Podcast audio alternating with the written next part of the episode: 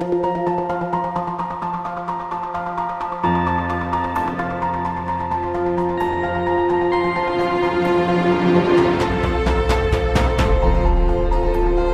位好，欢迎收听本期的奥运史话，我是倪楠。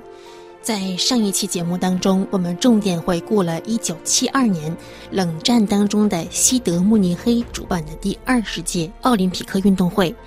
一九三六年，在希特勒的阴影之下，柏林曾举办过一次奥运会。因此，七二年的西德政府有意想让人们忘记那段不愉快的历史，为这一年的奥运冠上了“和平与快乐”这样的标语。但恐怖再次降临德国大地。七二年九月五日，一个名为“黑色九月”的巴勒斯坦突击队潜入了奥林匹克村，对以色列代表团下手，血染奥运会。此刻的亚洲也不宁静。柬埔寨不久之后将陷入长达二十余年的战争，无法再继续参加奥运。今天一起来关注一九七六年的蒙特利尔奥运会——非洲抵制之年。一九七六年在加拿大蒙特利尔举行的夏季奥运会被称为“蒙特利尔黑暗年”，载入国际体育史册。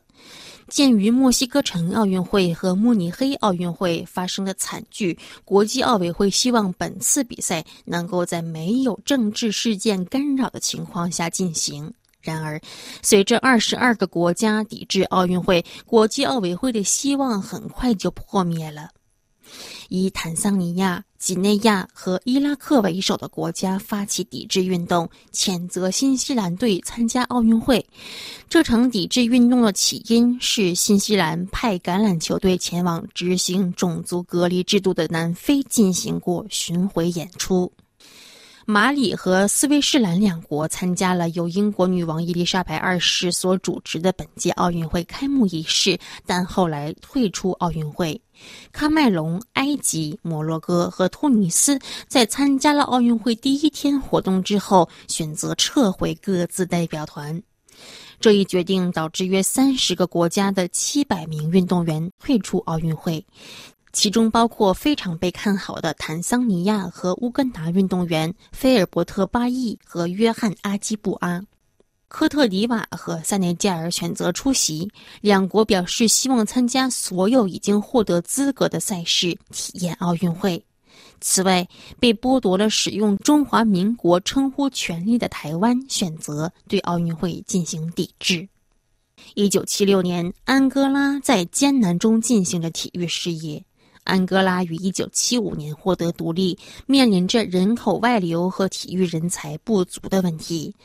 当时的安哥拉奥委会主席、前篮球运动员古斯塔沃·达康塞桑表示：“一九七六年虽然安哥拉奥委会尚未成立，但运动员们在政治上支持其他国家对奥运会的抵制活动。”古斯塔沃·达康塞桑回忆说：“我当时明白正在发生什么。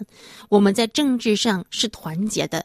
我们的大陆当时在经历一系列不人道的情况，殖民关系和种族隔离仍然存在。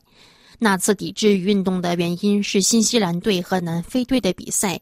南非当时因种族隔离制度被排除在体育赛事之外，这场比赛被政治化了。”其结果就是这一抵制浪潮的出现。尽管如此，达康塞桑承认，在体育层面，他也意识到，对于被剥夺奥运会经验的运动员来说，这个代价未免太高。我们知道，我们见证的可能是一整代安哥拉体育人的牺牲和他们多年的努力。奥运会是战略竞赛，其准备工作是一种长期的规划，这往往是体育人毕生唯一的机会。因为四年后，他们已经老了。安哥拉国家奥委会成立于一九七九年，并于八零年获得承认。于同年参加了莫斯科奥运会，但没有获得任何奖牌。亚历山大·扎达梅拉是莫桑比克体育历史专家，他强调说，如果莫桑比克参加了蒙特利尔奥运会，那么该国可能会加入抵制浪潮。他回忆说。莫桑比克于一九七五年六月二十五日取得独立。这一时间的特点是人们大量离开国家，主要是前往葡萄牙。这些离开祖国的人们当中，有许多人是体育界人士，有体育领导人，也有运动员。这一事实导致莫桑比克作为独立国家的开端，缺乏训练有素的体育人以及系统的体育框架。扎达梅拉表示，非洲国家对这届奥运会发出抵制之际，莫桑比克还尚未加入奥运大家庭。如果其已经加入了奥林匹克大家庭，考虑到1976年的奥运抵制活动是由支持莫桑比克武装斗争的生发地所在国坦桑尼亚所组织的，在当时的政治背景之下，相信莫桑比克会加入抵制运动。当时的莫桑比克与南非关系非常紧张。就这样，莫桑比克和蒙特利尔奥运会的非洲国家抵制运动擦肩而过。该国于1979年成立了第一届奥林匹克委员会，并于1980年在莫斯科首次参加奥运。1974年蒙特利尔奥运会召开前两年，葡萄牙独裁政权垮台。当年4月25日，康乃馨革命推翻了新国家委员会的最后一位主席马塞洛。卡埃塔诺的政权，而卡埃塔诺曾在1968年的9月份取代安东尼奥·德奥利维拉·萨拉查，成为葡萄牙的独裁政权新领导人。就这样，参加蒙特利尔奥运会的葡萄牙是一个面临巨大的经济和政治挑战的葡萄牙，一个以高通胀率和高失业率为特征的经济体，一个刚刚摆脱了持续四十多年的独裁政权的政治体。此外，随着独裁政权的垮台，葡萄牙的五个非洲殖民地也实现了独立。它们分别是安哥拉、福德角、几内亚比绍、莫桑比克以及圣多美和普林西比。对于葡萄牙自身来说，1974年带来了自由，1975年带来了选举，1976年带来了民主宪法和奥林匹克奖牌。一九七四年四月二十五日，马里奥·莫尼兹·佩雷拉这位田径先生，也是葡萄牙最伟大的运动员之一，说服了国家高层来关注葡萄牙田径事业。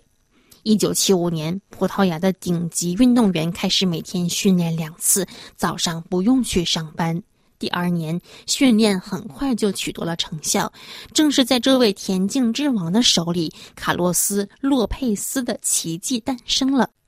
在蒙特利尔田径比赛当中，卡洛斯·洛佩兹在一万米项目当中获得银牌，成为一大亮点。一九七六年七月二十六日，卡洛斯·洛佩斯从第八圈起就取得了比赛领先地位，一切都很顺利。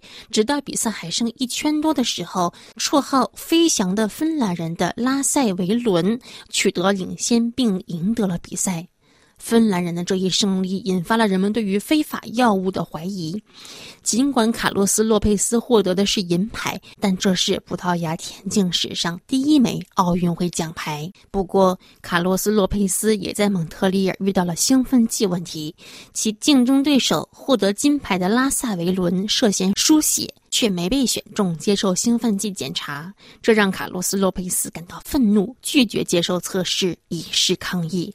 从那时起，现行制度开始生效，所有奖牌获得者都必须接受测试。也是在蒙特利尔奥运会上，阿曼多·马克思代表葡萄牙登上了领奖台，这是葡萄牙在射击领域获得的唯一一枚奖牌。他距离射击金牌仅一局之差，败给了美国选手唐纳德·霍尔德曼。好了，以上是我们本期的奥运史话，一起来关注了1976年的蒙特利尔夏季奥运会，非洲国家抵制之年。在下一期节目当中，我们将走进一九八零年的莫斯科夏季奥运会。苏联入侵阿富汗，美国率众抵制。而一九八零年莫斯科奥运会抵制事件之后的第四年，洛杉矶奥运会因为所谓的安全隐患和美国歇斯底里的反苏而遭到苏联和十四个东欧集团国家的抵制。我是倪楠，感谢收听。